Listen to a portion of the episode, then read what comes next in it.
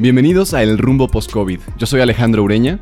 Y yo, Tico Pérez Grobas. Este es un espacio creado para brindar ideas y herramientas para superar desafíos del presente. Entrevistamos a 19 líderes de Latinoamérica para conocer sus creencias y perspectivas del futuro. El futuro con el que soñamos no llega solo, se construye, lo construimos. Creamos este espacio para hacer de Latinoamérica una mejor versión. Creemos que somos más fuertes juntos, que combinando estrategias podemos vencer cualquier desafío, que cada idea que compartimos y expandimos juntos puede ser una semilla en quien la escucha. De todas las crisis se sale fortalecido. Las crisis son unas excelentes maestras. Las lecciones que aprendimos aquí las podrás aplicar en otros momentos de dificultad. Nos reunimos con estos líderes de toda Latinoamérica, directores de recursos humanos de grandes empresas multinacionales, editores de importantes publicaciones, conferencistas, escritores, disruptores de todo tipo y futuristas. Y lo hicimos para entregarte las mejores perspectivas, las tácticas y estrategias para generar cambios profundos en tus equipos, en tu liderazgo y en tu visión. Acompáñanos a lo largo de estas entrevistas. Comenzamos. Estamos ya en el capítulo 18 del rumbo post-COVID. Hoy hablamos con Eladio González. Es actualmente editor general de la revista Expansión. Con casi 20 años de experiencia periodística ha trabajado en diversos ámbitos relacionados con la comunicación, medios impresos y televisión. Su trayectoria internacional se ha desarrollado entre España, Reino Unido, Rusia, Turquía, África Occidental y América Latina, donde ha cubierto temas que van desde relaciones internacionales y economía hasta empresas e inversiones. Esperamos disfrutes como Alex y yo este capítulo lleno de información y conocimientos. Bienvenidos. Es un placer, un honor tenerte aquí con nosotros. Bienvenido. No, muchas gracias a ustedes por la invitación. Es un gusto estar aquí con ustedes. Qué bueno. Muchísimas gracias. Creo que eh, se va poniendo un poco nostálgico el sabor del cierre de esta serie, pero también con muchísimo gusto.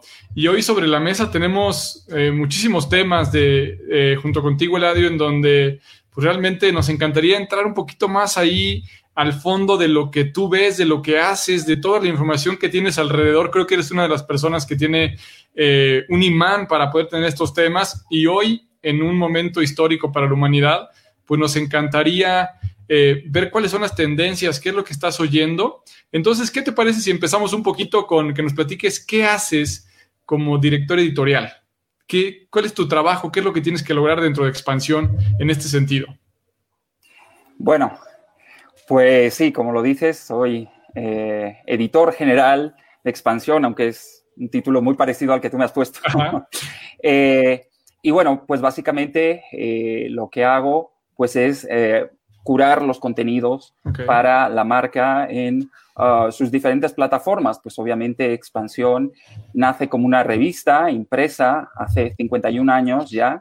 Fue la primera revista, digamos, de su categoría, eh, la primera revista de economía, negocios y finanzas en México. Por aquella época, pues ni siquiera los periódicos traían eh, la información ¿no? económica y financiera. Entonces, pues expansión en sus inicios, pues fue algo disruptiva, ¿no? Y bueno, pues han pasado, han pasado 51 años desde entonces y pues ah, parte del trabajo, ¿no? De un editor es hacer que la marca pues siga teniendo esa relevancia, sigamos estando a la vanguardia, en temas y en plataformas, porque pues obviamente toda, toda esta transformación que estamos eh, viviendo en todas las industrias, en todos los sectores, pues obviamente ah, también nos, ha impactado en la industria editorial, quizá una, una de las que más impactada está eh, en estos momentos y más retada al mismo tiempo es la industria editorial, ¿no? Entonces,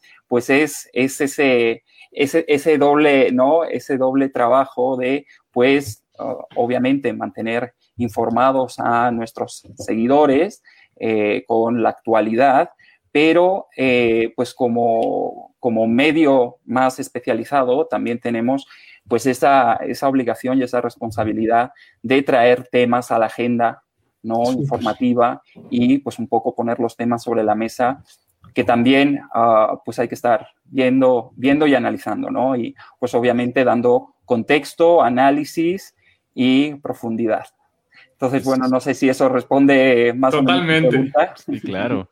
Y es una gran responsabilidad, ¿no? Digo, eh, todos nos hemos tenido que reinventar todas las industrias. Sin duda es difícil ahora estar eh, vendiendo revistas, tal vez, pero están los medios electrónicos a los cuales nos hemos, eh, hemos tenido que adaptar todos, ¿no? Y es importante. El reto, el reto es enorme. El reto es enorme. La industria editorial pues ya viene retada desde mucho antes de COVID, mm. ¿no? Sí, claro. Y ah, paradójicamente en unos momentos donde el periodismo es tan importante y tan relevante, eh, está pasando las peores crisis de su historia, yo creo, ¿no? En cuanto a sostenibilidad del modelo de negocio, eh, hay muy pocos medios hoy en día que se consideren sostenibles económicamente y el impacto que eso tiene en, ah, pues en la calidad y, en, ah, y, digamos, en, en, la capacidad que tienes de abarcar esta, toda esta actualidad que es totalmente, que hubiera rebasado a cualquiera,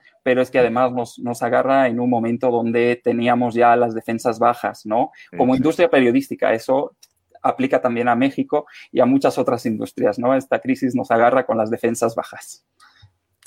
Sí, totalmente. Y pensando justamente en eso, eh, hay dos temas que me, me, hacen mucho, mucho ruido. Por aquí el tema de la transformación digital en tu industria, pues es un tema muy, muy grande. Pero el otro es pensando mucho de lo que hemos hablado con los demás líderes en este programa, es la importancia de la dieta de contenido, no solamente lo que podemos eh, consumir en cuanto a alimentos para estar lo mejor en el sistema inmunológico, para estar con la energía suficiente para enfrentar esto, sino de qué nos llenamos, de qué alimentamos nuestras ideas, para, una, para saber qué está pasando allá afuera, dos, para tomar decisiones y tres, para construir nuestro futuro.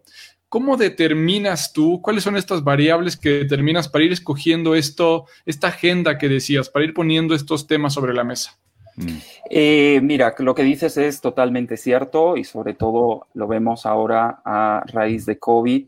La cantidad de ruido informativo de, al que estamos expuestos, ¿no? Es, es totalmente, eh, incluso hasta contraproducente, ¿no? Para las personas. Llega un momento en que las personas ya no quieren recibir más información, ya no saben qué información consumir eh, y sobre todo es, hay, hay información que simplemente pues no, es relevante, ¿no? Eh, justamente lo que tratamos de hacer nosotros es poner en la mesa los temas, los temas relevantes, pero además ofrecer algo de análisis y ofrecer algo de contexto, ¿no? Porque pues la información en sí, desnuda, muchas veces no es eh, accesible o comprensible para la mayoría. Entonces, eh, si eso, si eso no, le, no lo pones dentro de una valoración, ¿no? De, de la información, pues puede resultar más confuso que revelador o que, o que clarificador, ¿verdad? Entonces, eh, pues creo que es muy importante. Y otro tema muy importante, lo que te decía, es que los medios también nos salgamos un poco de esta vorágine del, breaking news, de las noticias de último momento y eh, nos dediquemos mucho más al análisis y mucho más a la reflexión. Yo creo que algo importante que hemos hecho en expansión en estas últimas semanas, ah, desde la edición de mayo, eh, que fue puramente digital, en mayo no imprimimos eh, la revista, pues por muchas razones que, pueden entender, ¿no? Y, por otras que seguramente alguien que no esté en la industria editorial, bueno, pues se puede imaginar, pero decidimos que en el mes de mayo no íbamos a imprimir nuestra revista, que iba a ser totalmente digital y gratuita, y ahí lanzamos, digamos, un, un reto o, una, pregunta al aire, ¿no? ¿Cómo reactivar México? Entonces, bueno, pues consultamos a todo tipo de expertos en economía, en política, sobre todo en negocios, para conocer un poco cuáles son sus perspectivas, ¿no? De cara a la recuperación, porque el problema ya lo conocemos, ¿no? Y, y a lo mejor a veces estamos demasiado bombardeados por el problema y, pocas veces ¿no? se habla de, soluciones o se habla de oh, estos espacios ¿no? que se abran a ideas, justamente como este de ustedes también, eh, ¿no? que abran este espacio a las ideas de, ok, eh, esto es lo que hay y ah, la gente ya no quiere estar escuchando de problemas, sino quiere saber qué voy a hacer, ¿no? Entonces, eh, lanzamos esta edición en el mes de, de mayo y a raíz de eso lo que hemos lanzado también ha sido una serie de debates en línea bajo el mismo tema eh, para hablar pues con los principales actores ¿no? de la economía y de, la, y de los negocios en México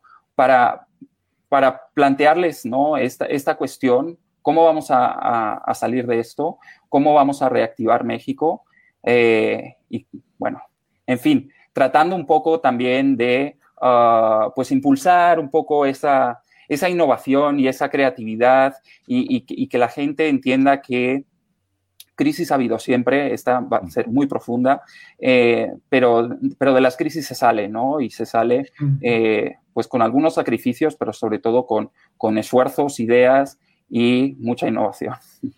A mí me encantaría, muchas gracias Eladio por, por compartirnos esto y, y más allá de, de, compartir que lo están haciendo, digo, tú que tienes ese, pues ese approach directo, ¿no? Ese contacto inmediato con líderes como, no sé, como Fausto Costa, ¿no? El presidente de Nestlé en México, como Javier González, el director adjunto de Bimbo, o sea, que tienes contacto con estas personas, ¿qué opinan ellos? ¿Cómo condensarías? ¿Cuál sería el destilado de esta reactivación de México?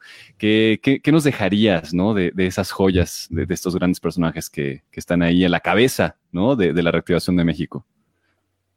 Mira, yo creo que una, algunas de las cosas ¿no? en, las que, en las que todos coinciden ¿no? es que bueno, esta crisis no tenía precedentes, esta crisis nos ha pillado por sorpresa, que en pocas semanas han logrado eh, cambios, ¿no? O hacer, pues desde, desde los procesos de, de, trabajo, ¿no? El home office, hasta uh, procesos que tienen que ver con la, digitalización eh, de sus mm, líneas de ventas o um, de sus cadenas logísticas, e, en semanas se consiguieron cambios que estaban pensados hacerse en años, ¿no? Entonces, esto, esto ha venido a acelerar muchas cosas que ya, eh, con las que ya nos estábamos familiarizando, ¿no?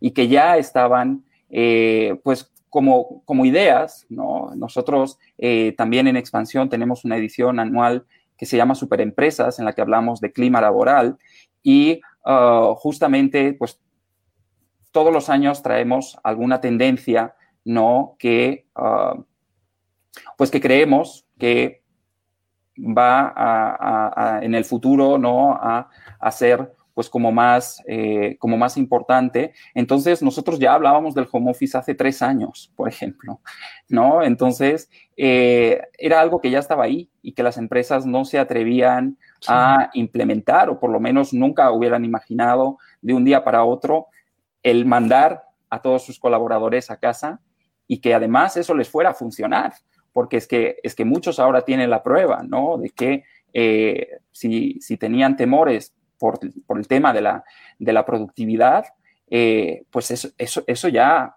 ese, ese, argumento ya no es válido, ¿no? Eh, obviamente hay muchos, hay muchos trabajos, hay muchas funciones que no se pueden realizar remotamente y hay muchas empresas que pues esto les ha agarrado muy atrás, ¿no? O sea, en cuanto a preparación eh, para poder hacerlo. Pero esto, esto ya es una realidad y es una nueva normalidad, ¿no? Como hablando de los lugares comunes, ¿no? En los que, en los que escuchamos constantemente hablar a estos líderes, ¿no?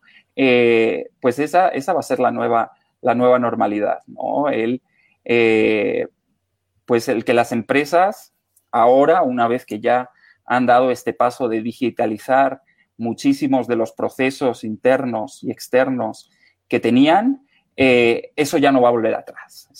Esa, apuesta, esa apuesta por el desarrollo tecnológico y la digitalización, que lo veíamos como algo que iba a suceder en la próxima década, pero pues no lo, no lo ha hecho ni el CEO, ni lo ha hecho el CTO, lo ha hecho el COVID. Qué interesante esto que dices precisamente. Y de pronto cuando oímos estas frases o estas declaraciones así como de que hay cosas que no van a volver a ser igual, ¿no? Y de repente ahí es cuando, o sea, cuando vemos o hemos escuchado a muchas empresas, a muchos colaboradores eh, deseando y buscando, esforzándose para que las cosas regresen a estar como estaban en febrero, pero también vemos enfrente la posibilidad de que, de que por fortuna no va a tener que ser así, ¿no? El mejor escenario no va a ser como estábamos en febrero porque no estábamos tan bien. Estábamos eh, acostumbrados pero no bien. Y entonces, en ese sentido, viendo todo esto que dices, utilizando incluso este tema de las superempresas y tú teniendo la posibilidad de, tener un panorama muy amplio, ¿cuáles son las características a tu criterio que hacen o que han hecho las grandes empresas durante el COVID? ¿Cuáles han sido estas dos, tres decisiones estratégicas que las grandes empresas han tenido que realizar y que coinciden? Bueno, en lo, que, en lo primero que coinciden todos, eh, por ahora, y no sé si esto lo van a poder mantener en tres, seis o diez meses, es uh, su primera prioridad ha sido proteger el empleo, ¿no? El hacer todos los ajustes que hubiera que hacer para, en la medida de lo posible, eh, mantener el empleo. Creo que eso es algo muy importante. Eso es algo fundamental, sobre todo de cara a esta incertidumbre. ¿no? Se te plantea una situación que ah, no conoces y no sabes, sabes cuándo empieza, pero no sabes cuándo termina.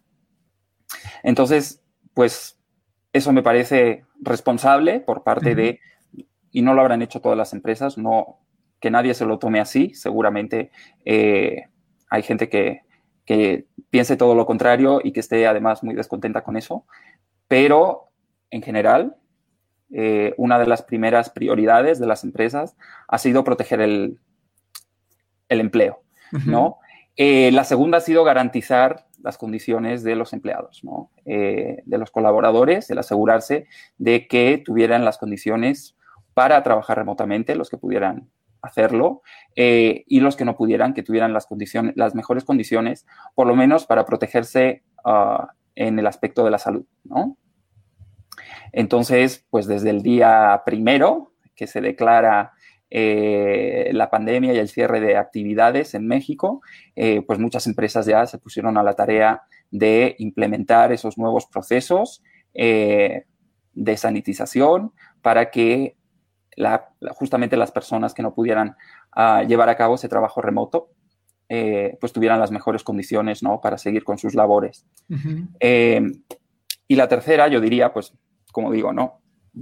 Eso, esa inversión en tecnología que de pronto vieron que ah, si no la habían hecho eh, era un gran error y los que la habían hecho la capitalizaron como nunca pensaron que la iban a capitalizar en muy poco tiempo.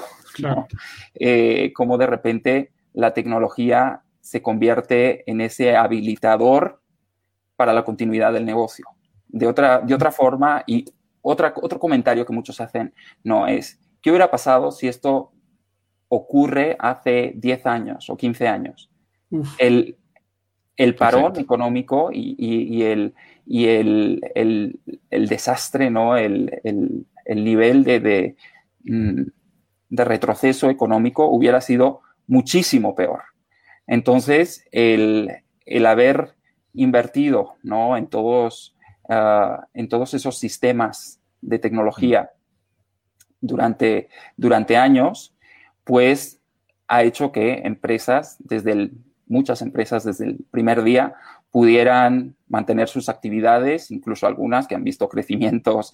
Eh, si, eso, si, si eso también lo podemos, lo podemos hablar, porque pues como, como todo, como, se dice siempre, una crisis es una oportunidad y hay empresas que están teniendo crecimientos que tampoco esperaban.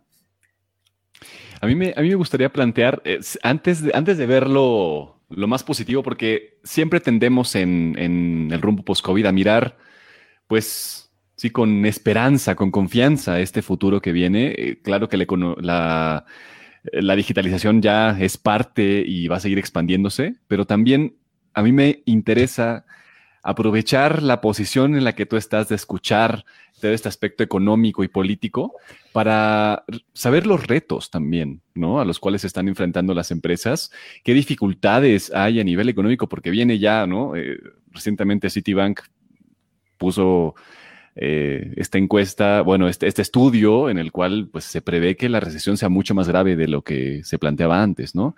Entonces, este, este tipo de dificultades van a poner en tela de juicio la digitalización y, no porque tengas una estrategia digital, quiere decir que hay una cultura digital en la cual, o sea, hay muchas cosas y me gustaría escuchar tu opinión respecto a los grandes retos y dificultades que vienen en camino. Coincido, la tecnología no es un fin en sí mismo, la tecnología es solo un medio y es un habilitador, ¿no? Y hay, hay muchos negocios, muchas industrias que, ah, pese a estar digitalizadas, eh, van, a, van a tener muchísimos retos frente a ellos, ¿no? Entonces, coincido en esa parte.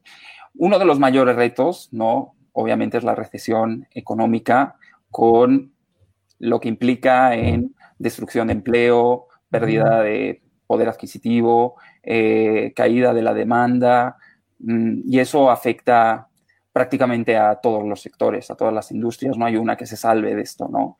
Entonces, obviamente todas las empresas, y eso también lo han hecho desde el día uno de, la pandemia, ha sido pues reajustar ¿no? sus, planes de inversión eh, y sus planes de, pues obviamente, crecimiento para el año, ¿no? O sea, las prioridades de pronto han sido otras, ¿no? Obviamente eh, hay una falta de liquidez, eso es notorio, ¿no? Eh, hay empresas pues que han cerrado sus actividades que no han tenido ingresos y que están manteniendo estructuras eh, y, mm, ¿no?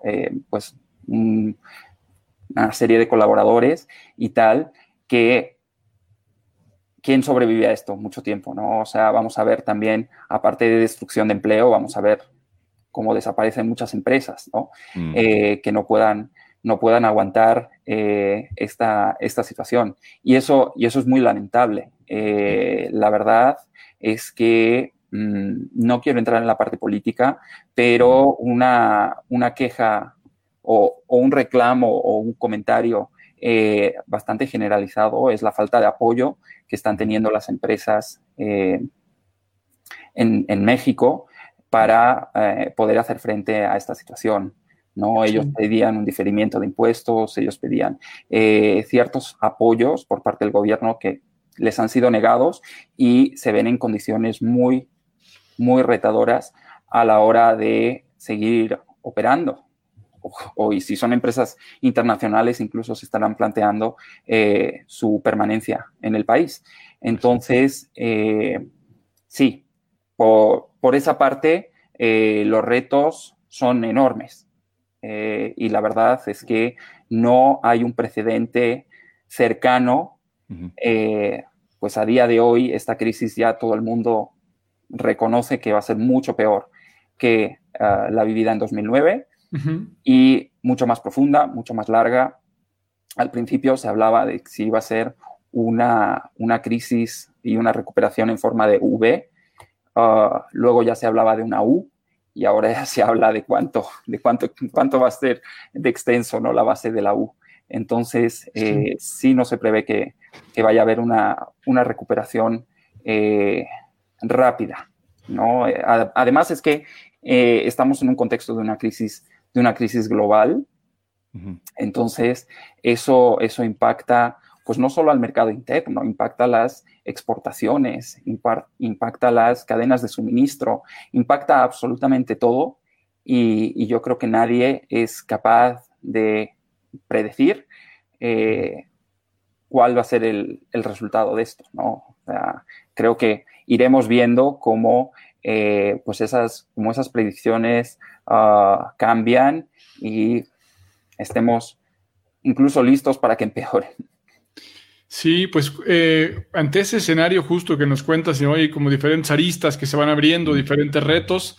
Por un lado, jugando un poco, parece que la expansión ya no necesariamente es la meta, ¿no? Hay una, hay una meta de estabilidad en donde, en donde hoy empezamos a valorar otras cosas que antes hubieran sido un fracaso y hoy decimos con eso nos damos por bien servidos y se van abriendo diferentes eh, áreas de aprendizaje y de desarrollo. Yo veo en esto que nos cuentas, en un escenario real, eh, la oportunidad para nuevos emprendedores o para eh, emprendedores que hoy no pasaron este filtro, esta selección natural, tengan la posibilidad de resolver los nuevos problemas. Mm. Y eso me parece que puede ser bien rico a nivel social, a nivel eh, de la cultura del emprendimiento, porque incluso al resolver un problema de estos en nuestra propia comunidad, en nuestra ciudad, en nuestro país, podemos resolver un problema global. Entonces, hoy nos hace mirar un poco más grande. Por otro lado, veo la posibilidad que se abre en el mercado laboral, que es uno de los temas que más nos, nos apasionan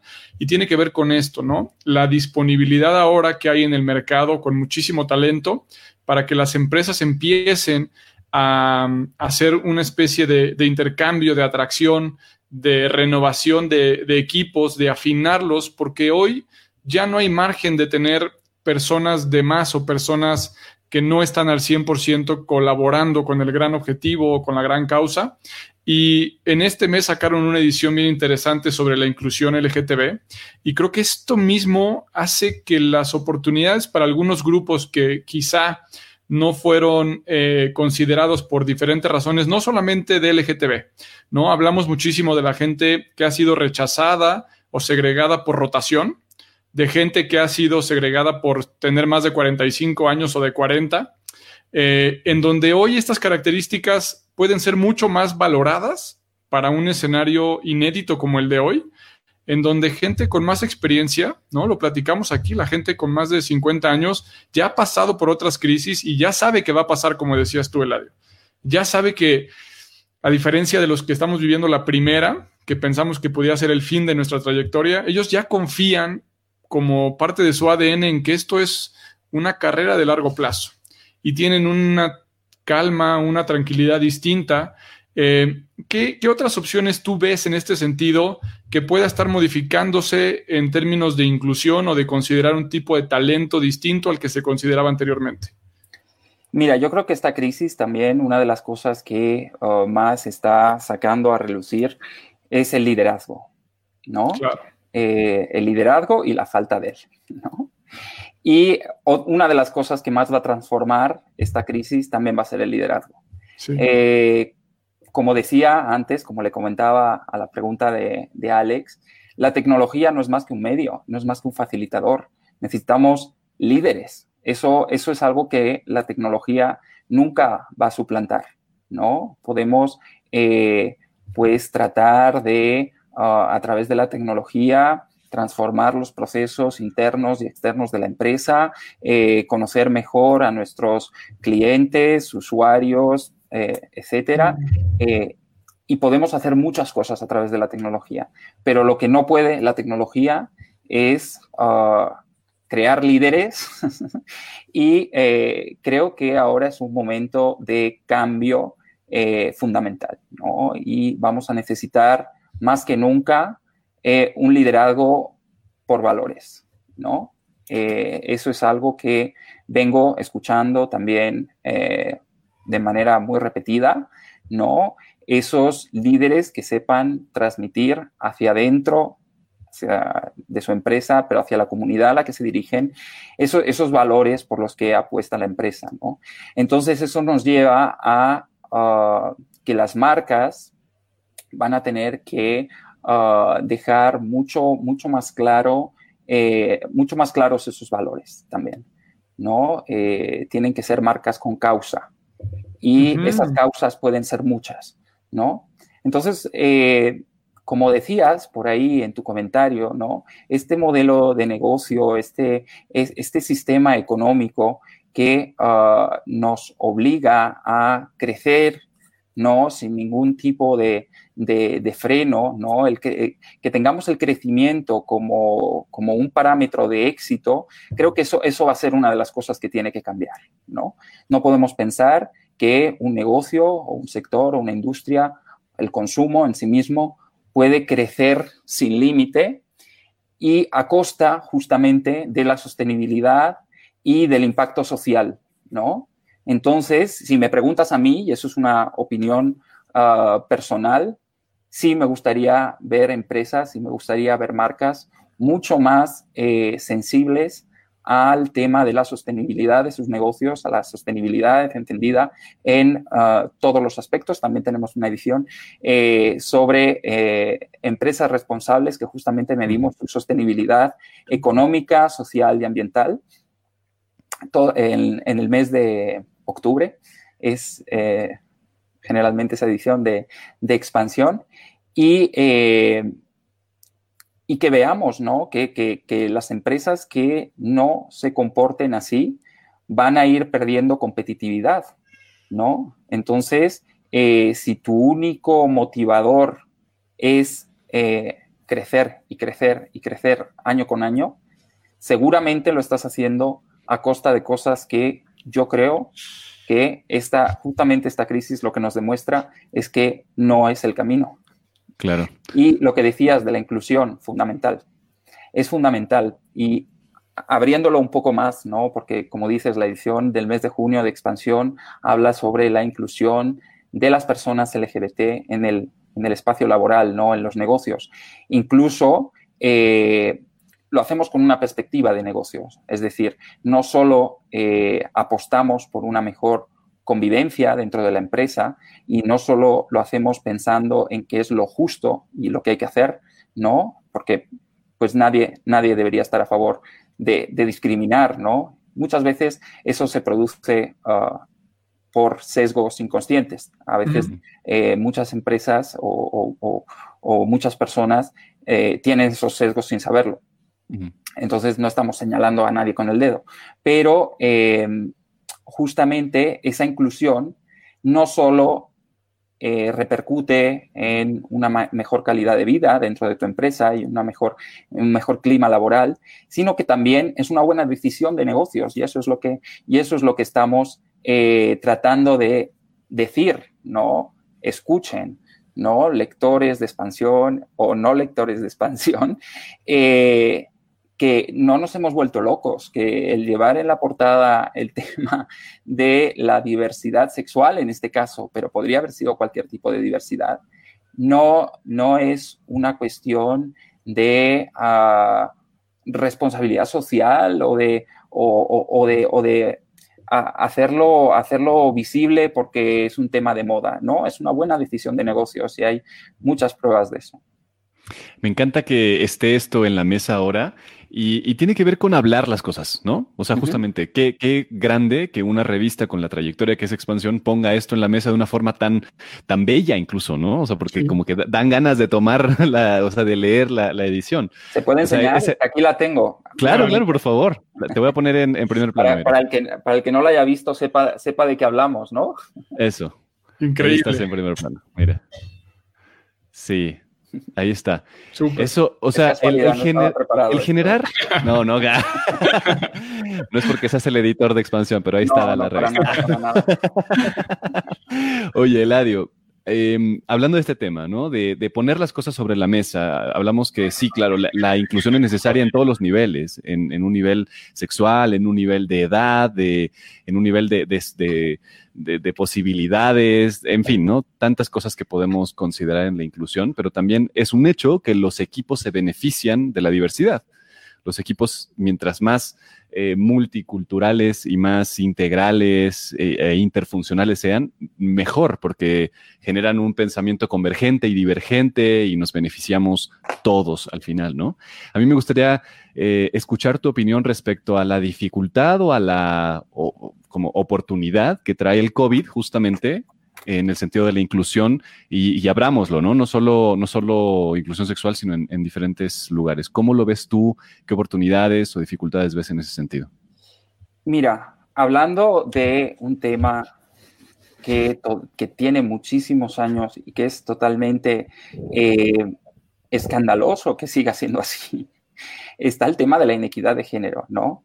Claro. Eh, ¿Cómo podemos siquiera pensar en ser inclusivos con la comunidad LGBT o con las personas que tienen capacidades especiales o eh, con minorías étnicas, raciales, religiosas, si las mujeres, que son el 51.1% de la población total del país, todavía sufren discriminación por el simple hecho de ser mujeres, ¿no? Partiendo, partiendo de esa base, ya vemos ¿no? todo el eh, recorrido que tenemos por delante. ¿no? Eh, la COPRED, que justamente, eh, pues ahora, digamos, es, como la hermanita chica de la CONAPRED en la Ciudad de México. Ahora mismo la CONAPRED, ¿no? Pues están en, tela de juicio, ¿no? En veremos qué va a pasar, qué va a pasar con la CONAPRED, ¿no? justamente eh, la titular de la COPRED, Geraldina González de la Vega, va a estar mañana en un panel de expansión sobre, eh, sobre equidad, ¿no? Y la importancia, ¿no? La importancia de la inclusión eh, en la durante la pandemia, ¿no? O, post pandemia. justamente nos comentaba, hablando de, de esta invitación a este panel y tal, el primer motivo de discriminación, el mayor número de denuncias, no, no digamos el primer motivo de discriminación, pero pues sí, el mayor número de denuncias que tienen en la COPRED por temas de discriminación laboral tiene que ver con embarazos. Algo tan normal y tan natural como que una mujer se embarace sigue siendo un motivo de discriminación laboral. Sí. ¿Qué, qué no va ¿Qué no les va a pasar a las personas de la comunidad LGBT y pensemos también en las más vulnerables, ¿no? A las personas trans, por ejemplo, o a las personas que tienen alguna discapacidad. Esa es la situación como está ahora. Pero, ¿cuál es la oportunidad? Pues la oportunidad justamente es esa, ¿no? Toda esta transformación que están viviendo ahora las empresas en, la manera de trabajar, eh, pues este justamente distanciamiento social que pues en muchos casos ha hecho que eh, situaciones difíciles que tienen que ver con discriminación y violencia aumenten.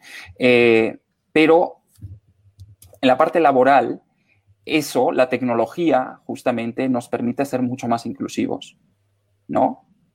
La, tecnología nos, nos, hace prácticamente iguales a todos, ¿no? Entonces, eh, gracias a ese habilitador que tenemos ahora, pues creo que es el momento en que las empresas empiecen a pensar justamente la multidisciplinaridad ¿no? que, comentabas tú en sus equipos, en, tener gente ¿no? con diferentes perspectivas. Eh, es decir, eh, hay algo que ah, también creo que se va a acelerar, ¿no? Ahora las, las grandes empresas que tenían, pues a veces algunos procesos de validación muy largos, eh, las cosas, las primero, digamos, las tenía que ver un equipo, de ese equipo pasaba a otro equipo, de ese equipo pasaba a otro equipo, y como que, eh, que eran procesos muy largos, ahora las empresas ya no se pueden permitir eso, ¿no? Ahora las empresas se tienen que volver ágiles y, eh, y esas metodologías ágiles que Ah, pues se consiguen ¿no? a base de formar justamente equipos multidisciplinarios que trabajen en algún proyecto de innovación y que, ah, digamos, consigan sacar un prototipo en el, menor en el menor tiempo posible y a través de probarlo y probarlo y probarlo consigan, ¿no? Digamos, eh, pues justamente, ¿no? Eh, eh, pues atender esa necesidad que puede tener su cliente, ahora las empresas tienen que apostar a eso, ¿no? Eh, tienen que ah, volverse más ágiles y sus procesos de innovación no pueden ser sacar un, un, producto o un servicio totalmente terminado al mercado después de no sé cuántas validaciones para que luego el mercado te, dijo, te, dice, te diga, pues no me interesa, ¿no? Entonces, eh, justamente justamente todos estos procesos de los que hablamos, creo que son una oportunidad para volvernos mucho más inclusivos y volver a nuestros equipos mucho más diversos. Y como decías, no tiene solo que ver con género o orientación sexual o eh, discapacidad o etnia, tiene que ver con algo tan sencillo como la edad, ¿no? Como eh, ese diálogo intergeneracional es totalmente enriquecedor. Eh, y, pues no podemos eh, privilegiar la experiencia frente a eh, pues, pues alguien que es joven y acaba de salir de la universidad, pero a lo mejor tiene mucha más facilidad con temas que ah, hoy en día sí son importantes, ¿no? Y lo contrario, ¿sabes? No puedes tampoco privilegiar solo esa energía y esa creatividad y esas nuevas ideas por encima de la experiencia. Entonces, yo creo que en la combinación de todos estos elementos va a estar el éxito. Definitivamente, yo pensando en esto y con cierto, temor incluso de, ponerlo sobre la mesa, me gustaría incorporar dos ingredientes más de, discriminación en donde se ha, mantenido muy callado en, el área de recursos humanos, pero una tiene que ver con el aspecto físico. Las personas con un aspecto físico determinado no tan este, agradable o, favorecidos se han visto históricamente perjudicados y discriminados de una manera sutil, a veces elegante, de los procesos de selección, desde cómo mandar tu currículum con foto sin foto o eh, ni siquiera ser revisado, ahora con los background checks de estar buscando en, en, redes sociales qué has hecho, qué dices, desde ahí hay una primera discriminación que hoy creo que eh, este momento sería extraordinario para romper con esa barrera y esos mitos, ¿no? En la parte de la funcionalidad. Y se abre la puerta a una nueva discriminación más acentuada que tiene que ver con el sobrepeso.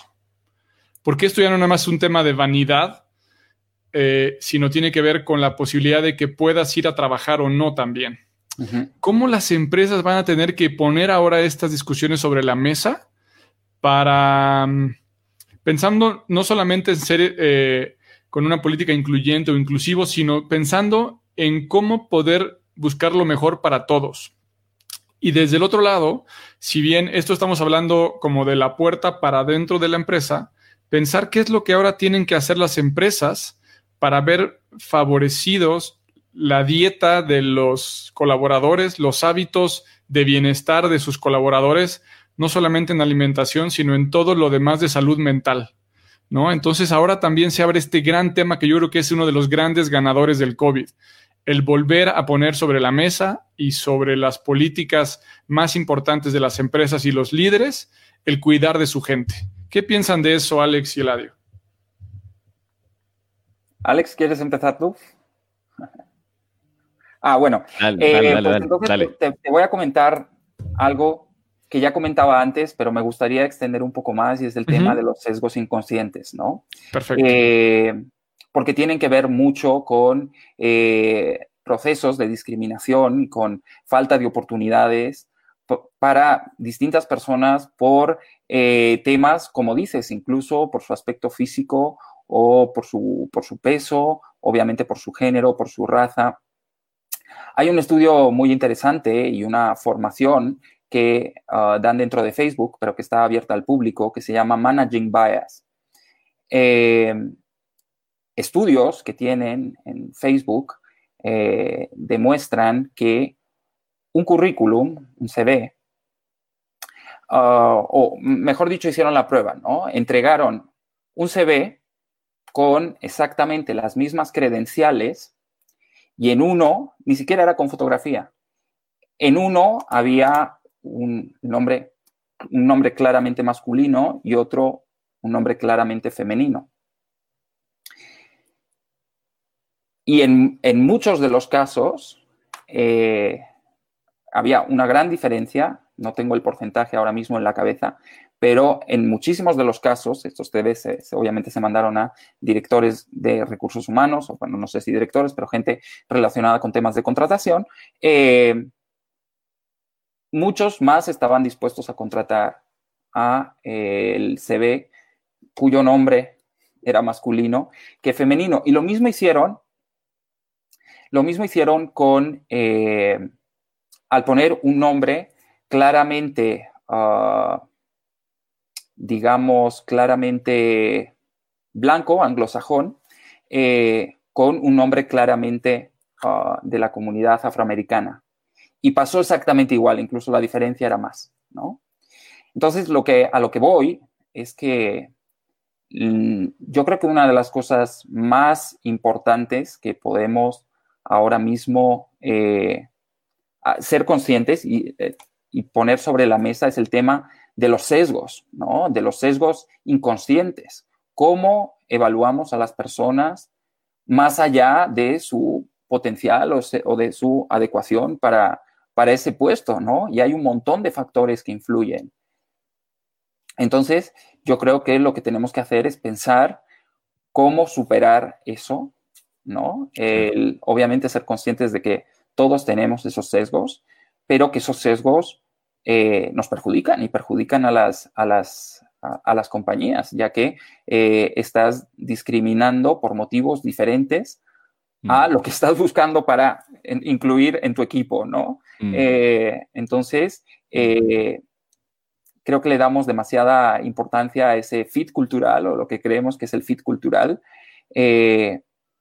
y lo llenamos de sesgos inconscientes y totalmente subjetivos.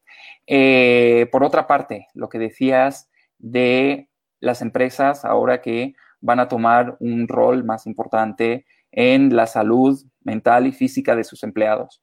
Eso es algo que también veníamos viendo poco a poco, ¿no? Como las empresas, eh, pues cada vez eh, pues se volcaban más y tenían pues programas, pues hemos visto, ¿no? De, de, todo tipo, desde tener un dietista dentro de la empresa a obviamente tener opciones de comida saludable en, en los comedores o tener horas dedicadas al ejercicio físico o a la meditación o ese tipo de cosas. Sí, obviamente en este, en este momento, o por lo menos tal y como lo han expresado muchos de los eh, líderes que he tenido la oportunidad de, entrevistar, eh, la salud es una prioridad, ¿no? La salud de tus empleados es una prioridad. Y entre todas las cosas que esperamos que no cambien, pues está esa, ¿no? Eh, hay cosas que no van a dar marcha atrás y una debería ser esa, ¿no? Preocuparnos por el bienestar físico y mental de, de nuestros colaboradores, porque pues además eso mejora al colaborador y a su equipo y a la empresa, por ende, en, todos los aspectos, ¿no? Va a ser más productivo, va a estar, eh, pues, más comprometido con la empresa. Eh, entonces, pues, empresas que justamente se preocupan a esos niveles de sus colaboradores, pues, ven mayor facilidad para contratar a nuevos colaboradores, ven menos rotación, ¿no? Y todos esos temas que al final se convierten en complicaciones muy grandes para los departamentos de recursos humanos. Es verdad, qué genial. Sí, sí, sí, sin duda creo que esas tendencias están ahí presentes.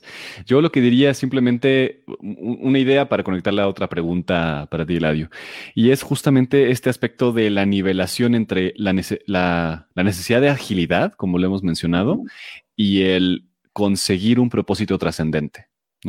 Cuando las empresas empiezan a cuestionarse esto que planteabas al principio de, bueno, pues tal vez no podemos conseguir el, mismo ingreso y tenemos que eh, ser una marca a la cual le importen las cosas porque eso es lo que le importa a nuestros consumidores, entonces podemos replantear el hecho de a dónde van las empresas, ¿no? Si tenemos el propósito muy claro y muy trascendente, que no solamente es el avance económico, sino también el bienestar de la gente, el bienestar de sus familias, es mucho más posible que vayamos lentamente quitando ese sesgo que tenemos de diferentes cosas, ¿no? Porque no es solo, o sea, hay un sesgo económico, en México tendemos mucho a hacer eso, ¿no? Si a alguien lo vemos con una jerarquía mayor, entonces lo tratamos mejor, lo vemos mejor parecido, o sea, ese tipo de cosas son muy reales y hasta que no las hablamos, como lo estamos haciendo ahora, hasta que no lo ponemos en la mesa y le ponemos palabras y le ponemos descripciones y le ponemos ciencia y se hacen mesas de discusión y de debate, entonces sigue ahí como un sesgo inconsciente. No es que las personas queramos ser malas, ¿no? No es que queramos eh, realmente discriminar, sino que no sabemos o nos inculcaron algo que era mentira simplemente, ¿no? Entonces, eh, creo que es una gran oportunidad ahora la que tenemos eh, justamente podemos hacer más conversaciones, esto que estamos haciendo, ¿no? Esta serie, la que tú estás haciendo en expansión también. Hablar con muchas más personas es mucho más fácil ahora. Entonces, tener más discusiones de este tipo hace que lentamente vayamos haciendo este cambio cultural que es tan importante. Y entonces, en ese sentido, me gustaría preguntarte, ¿no? ¿Qué te gustaría ver, Eladio, en ni siquiera tanto tiempo, en un año, ¿no? ¿Qué, te gustaría que, existiera en las empresas a nivel inclusión, así como eh, prácticas, políticas, cosas reales? Eh, ¿cómo, lo piensas tú hacia adelante? Mira, hace unos años nosotros hacíamos un, un, informe también especial con algunas empresas que querían participar, tenía la forma de un ranking. Eh, yo sé que a veces el tema de los rankings, por ejemplo, parece una cosa un poco un poco frívola, un poco superficial, que tiene que ver con la vanidad de los que aparecen en el ranking, pero yo no lo veo tan, tan así. Yo realmente eh, veo que estos rankings nos sirven para poner temas sobre la mesa que son eh, relevantes, que, tienen profundidad y pues el ponerle caras, ¿no? O nombres de empresas, pues los humaniza, ¿no? Y eh, los, los, los aterriza al mundo real, ¿no? Entonces, hace unos años teníamos nosotros un ranking de empresas inclusivas. Ese fue un término que luego se fue ampliando, pero que surgió en el World Economic Forum eh, hace unos años. Entonces, eh, creamos una metodología y nos dedicamos a ver cuáles eran las empresas que eran inclusivas no solo hacia, hacia el interior, ¿no? Y no solo ah, con sus colaboradores, sino también eh, que hacían algo por el desarrollo de las comunidades en las que actúan, que hacían ah, algo por el desarrollo de sus proveedores, pero también de sus distribuidores y también de sus clientes. Las empresas pueden hacer eso y ahora deben hacer eso, ¿no? Entonces, eh, obviamente, estas, em, estas empresas, pues, ¿no? o empresas de determinado tamaño, eh, pues pueden tener un impacto enorme en las comunidades donde actúan. Imagínate que una empresa del tamaño de, es que, bueno, no quiero decir nombres, pero eh, tú como proveedor de esa empresa, además, ¿no? De tener ahí, pues, pues tu negocio y, y tal, tú tienes acceso a eh, mayor desarrollo tecnológico, mayor eh, desarrollas tus capacidades, desarrollas tus estándares, ¿no? E, e, eso, eso es algo en lo que las empresas obviamente pueden apoyar y no lo hacen solo como parte de su responsabilidad social, sino que lo hacen con una visión de negocio. Es que no nos equivoquemos, el desarrollo no significa regala el dinero o, o dale de comer al que no tiene, ¿no? El desarrollo significa ayuda a esa persona que no tiene que comer a, que adquiera las herramientas ¿no? y los conocimientos que necesita para ser autosuficiente.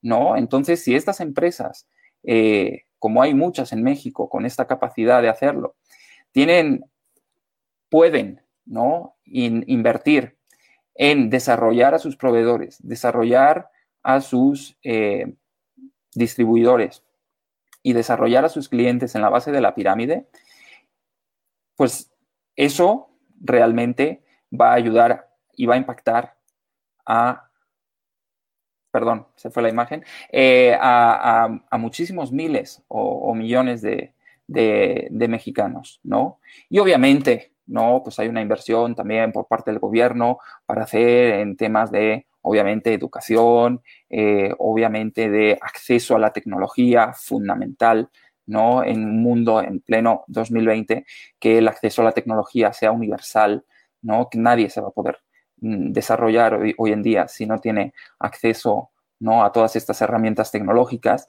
Eh, obviamente eso va de la mano con la educación y con la sanidad, ¿no? Eh, con los temas de salud que decíamos, entonces eso también viene con un cambio cultural, de, algunos, ah, de algunas costumbres y tal que pues, no permiten a las personas tener una calidad de vida apropiada. Pues nos encanta justamente eso que dices, esto último con respecto al tema de, la inclusión, que va mucho más allá de la gente, sino en la propia definición de, lo que quiere decir incluir, que, mm. nos invita a pensar en, cómo eh, podemos tomar elementos externos, hacerlos propios, cómo podemos dejar de pensar en la individualidad y pensar en la colectividad. Eh, también nos invita a dejar de pensar en el corto plazo para pensar en el largo plazo. Eh, hace rato hablábamos también con respecto a esto de, del mundo que vamos a dejar, no el que vamos a vivir. Y entonces, en este sentido, creo que el ser inclusivos nos invita a, a ser más conscientes, ¿no? En la propia definición de empresas conscientes, tiene que ver con la forma de alcanzar muy buenos resultados, sí, mientras causamos bien no es eh, que tengamos que ir atropellando ni a las personas ni al medio ambiente para poder conseguir algo de recursos. Y en ese sentido, a mí esta perspectiva eh, yo la veo más a flor de piel y la, y la oigo en muchas más conversaciones que antes. Eh, y eso creo que nos puede dar algo de esperanza. Por otro lado, habíamos platicado también de que puede ser también un riesgo, ¿no? De estas empresas que no alcancen a humanizarse o a ser tan conscientes que los pueda llevar también a una prisa por destruir lo que sea necesario para alcanzar los resultados que no alcanzaron en el último trimestre y ser mucho más voraces, ser mucho más eh, mercantilistas en ese sentido, cortoplacistas, y va a depender de, en mucho de lo que podamos hacer eh, en que estos temas suban y aumenten y que seamos más quienes pongamos este, este grito, esta postura, esta invitación y que podamos defender eh, lo que creemos que nos va a hacer un mejor México o que nos va a hacer un mejor planeta.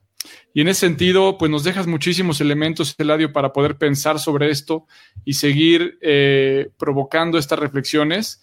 Y quisiera ver, ¿qué te parece, Alex, si vamos entrando en la fase final del programa? Tenemos tradicionalmente unas preguntas que hacemos, Eladio, en la que te, invitamos a que eh, nos respondas con lo primero que te venga a la mente. Es una generación de respuestas espontáneas, no hay respuestas buenas ni malas. Y aunque ya nos dijiste algunas cosas de las que te vamos a volver a preguntar, queremos estas tres, cuatro preguntas que vengan de inmediato a tu cabeza. Y si te parece, vamos haciendo una y una, Alex y yo. ¿Te gustaría empezar, Alex, o empiezo? Esto me da mucho miedo, ¿eh? Lo que va a pasar ahora. No tenga miedo. No te preocupes, no, te preocupes. Todo va a salir bien. Bueno. Vas a salir fortalecido de este proceso. Gracias. Oye, antes de empezar, nada más ahí resaltar este, el loguito de LinkedIn que, pusieron en ah, honor a justamente a la inclusión, de lo que estamos hablando. Justamente hoy, o sea, si, no sé si todos, pero si ven hoy su LinkedIn en web, o sea, no, no, en, no en la plataforma en app, sino en la web, van a ver ahí ese logo. Entonces es interesante que LinkedIn ha estado ahí muy atento, ¿no? Al tema de Black Lives Matter, eh, que puso el logo negro y ahora puso el logo, esto nunca lo había hecho, ¿no? Entonces es muy interesante y hay un, thumbs up para LinkedIn. Seguro. Sí, por fin, por fin cada vez parece que somos más, ¿no? Eh, y sin embargo, cada vez, ah, con, cada, con cada avance, luego viene un retroceso. Eh, sí, claro. Hay que seguir, no hay que parar. Hay que seguir, hay que seguir. Es, el tema. Pero eso, nada más quería ponerlo ahí en la mesa. Pues empezamos con, con estas preguntas. La primera es muy sencilla, no te preocupes. y es justamente, ¿en qué piensas, así rápido, cuando escuchas la palabra futuro?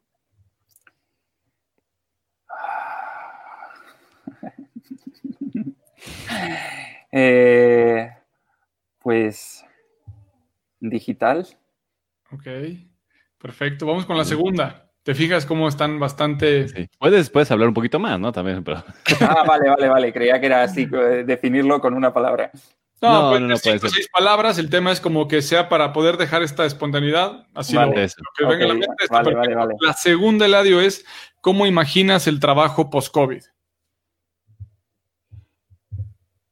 Pues eh, creo que vamos a tener la oportunidad de ver mucho más de las personas de lo que estábamos viendo hasta ahora, ¿no? Eh, creo que trabajábamos con procesos demasiado rígidos y que no todas las personas encajaban justamente en esos procesos o no era la mejor manera de sacar lo mejor de esas personas. Entonces creo que eso, eh, lo que nos deja COVID es la oportunidad de poder hacer que las personas eh, trabajen de una manera más flexible y entreguen lo mejor que tienen. Me encanta, perfecto. La tercera es, ¿cuáles crees que serán las características más importantes de los grandes líderes post-COVID? Bueno, pues eh, obviamente la resiliencia, ¿no? Es un término que se puso como de moda desde hace unos años, pero creo que es fundamental, ¿no? Y tiene que ver con la capacidad de adaptarse a un nuevo contexto, a un nuevo escenario y tomar las decisiones eh, adecuadas. Otro término que escucho mucho justamente ahora relacionado a los líderes y parece algo negativo, pero tenemos que esforzarnos en entender la parte positiva de ese término, es la vulnerabilidad. ¿No? Eh, es necesario que los líderes dejen de ser esos, eh, esas figuras que ah, todo lo controlan o que todo lo saben o que ah, tienen una opinión de todo o la mejor decisión para todo, ¿no? Creo que como líderes eh, o, a partir de ahora lo que, lo que me gustaría ver es ah, líderes auténticos y creo que parte de esa autenticidad pasa por mostrar vulnerabilidad.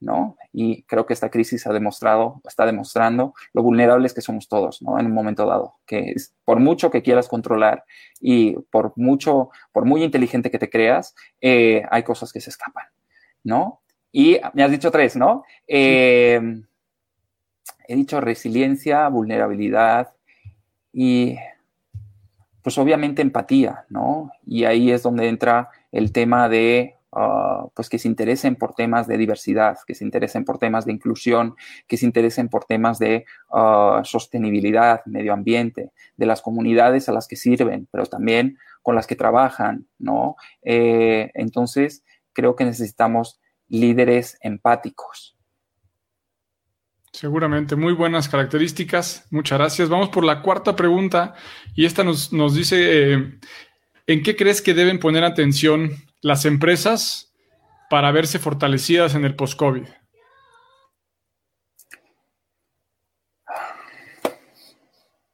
Pues que, estamos en un cambio de paradigma, ¿no? Entonces yo creo que cuando antes lo entendamos, eh, antes podremos pensar en cómo, cómo salir reforzados, ¿no? Yo creo que esto es un cambio de reglas, eh, pues sin precedentes, de nuevo insisto en lo de los precedentes, eh, y, y, el que antes aprenda a jugar con las nuevas reglas gana, ¿no? Entonces, creo que tenemos que estar muy atentos a todo lo que pasa. Obviamente las empresas también necesitan tener esa empatía, eh, tener ese conocimiento también. A ver, ahora una de las cosas más importantes eh, que existen, ¿no?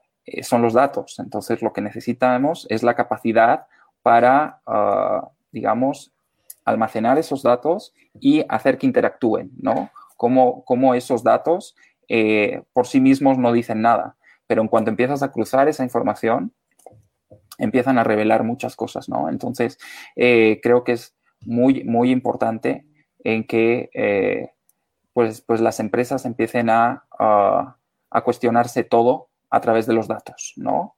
Al final hay una frase que me gusta mucho, una idea sin datos es solo una opinión, ¿no? Entonces, eh, no, es más bien al revés, eh, sí, es así, una idea sin datos es solo una opinión. Eh, entonces, para cualquier cosa que hagamos, ok, pero ¿dónde están los datos? ¿no? Entonces, que seamos como mucho más, mucho más analíticos y eso también nos ayuda mucho ¿no? a la creatividad y a la innovación. Me encanta. Genial. La siguiente pregunta es, ¿a ti qué te gustaría que le deje el COVID a la humanidad?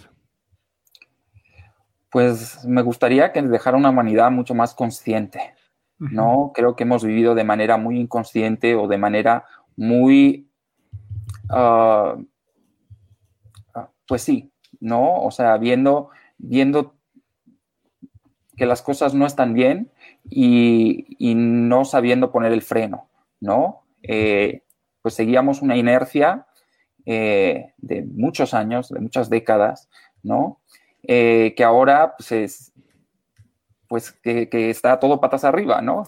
toda, toda esa inercia que traíamos, incluso nos hemos dado cuenta de que no servía para nada. Mm. Y pues lo que me gustaría ver después de COVID, pues es eso, un, mundo más consciente, unas empresas más conscientes eh, y que, pues que, seamos mucho más, eh, justamente lo decía Tico, ¿no? Que dejemos de pensar en la individualidad y empecemos a pensar en que ah, lo que tú haces afecta a muchas personas, ¿no? Y que vivimos en comunidad y que todos nos necesitamos, necesitamos unos de otros entonces, eh, vamos a, tratar de entendernos, ¿no? En lugar de competir o en lugar de abusar o en lugar de eh, pensar solo en uno mismo, ¿no? O sea, al final lo que, lo que te hace bien a ti me puede hacer bien a mí también. Súper, eso me encanta con ese, con ese cierre. Y por último, agradeciendo muchísimo el tiempo, pero con muchas ganas también de, de escuchar en este sentido, es nuestro cierre del programa, es ¿Qué es lo que te llevas tú? ¿Con qué conceptos te quedas? ¿Con qué reflexiones te llevas después de esta plática que tuvimos entre los tres? Pues justamente, yo creo que los tres eh, lo, hemos dicho en algún momento de la plática, que, qué bueno, qué bueno poder tener estos espacios de reflexión, eh, en unos momentos donde se habla tanto de los problemas, donde hay tanta crispación eh, a todos los niveles, donde hay tanta división, eh, qué bueno que podamos tener estos espacios para hablar de cosas diferentes, para hablar de, ah, pues, de cómo ser mejores, ¿no? De cómo ser una mejor sociedad, pero también cómo ser un mejor ecosistema de negocios, ¿no? que creo que al final es lo que nos va a beneficiar a todos. El problema ya está aquí y pues no vamos a poder hacer eh, a lo mejor o no vamos a, poder cambiar muchas cosas, ¿no? Pero lo poco mucho que podamos cambiar, pues qué bueno que existan estos espacios para, para hablarlo, ¿no? Y para por lo menos eh, pues generar esas ideas y a lo mejor inspirar aunque, aunque sea una sola persona, eh, a, que, a que cambie, ¿no? Algunas cosas. Así es. Pues qué, increíble, estamos muy agradecidos con eso y además felicidades porque precisamente creo que tu trabajo y muy bien hecho con esta eh, temas que estás poniendo en los últimos meses, bueno, desde antes, pero especialmente creo que hoy esta mirada eh, que hacen con la reactivación de México, con el tema de la inclusión, eh, hacen precisamente que, bueno, te aseguraría, seguramente ya lo vives, que al menos una persona se ve beneficiada y detrás de esa persona está una familia y con esa familia está un vecindario y con ese vecindario hay la esperanza de que otro niño tenga otra oportunidad y ya, ya habrá valido la pena. Entonces nosotros, al igual que tú, esperamos que con este espacio, esa es nuestra apuesta, que cada vez que viene alguien como tú a platicarnos de esto, alguien más lo pueda escuchar y podamos generar esa ola continua de cambio, de reflexión, de conciencia y seguramente, eh, al menos para nosotros así es, nos permite dormir tranquilos esta noche. Te agradecemos muchísimo, Eladio, por, por este tiempo, por, por tu aportación y esperamos mantener la comunicación abierta contigo. Claro que sí, yo les agradezco muchísimo la invitación y les felicito mucho por este espacio. Me alegro mucho de que existan este tipo de espacios con gente como, como ustedes, además que lo hacen, que lo hacen muy bien. Así que felicidades y un fuerte abrazo. Un gran, gran abrazo. Gracias a ti, Eladio. Gracias a todos los que se conectaron, que estuvieron aquí viendo en vivo, a los que van a ver la repetición. Gracias y nos vemos muy pronto. Nos queda un episodio más del rumbo post-COVID, pero seguiremos compartiendo muchísimo contenido. Ya tenemos el siguiente programa en el tintero, así que manténganse atentos. Y bueno, de... no te desconectes todavía para que nos despidamos bien, Eladio, pero nos, nos despedimos de todos, ¿no? Saludos, mil gracias. Adiós.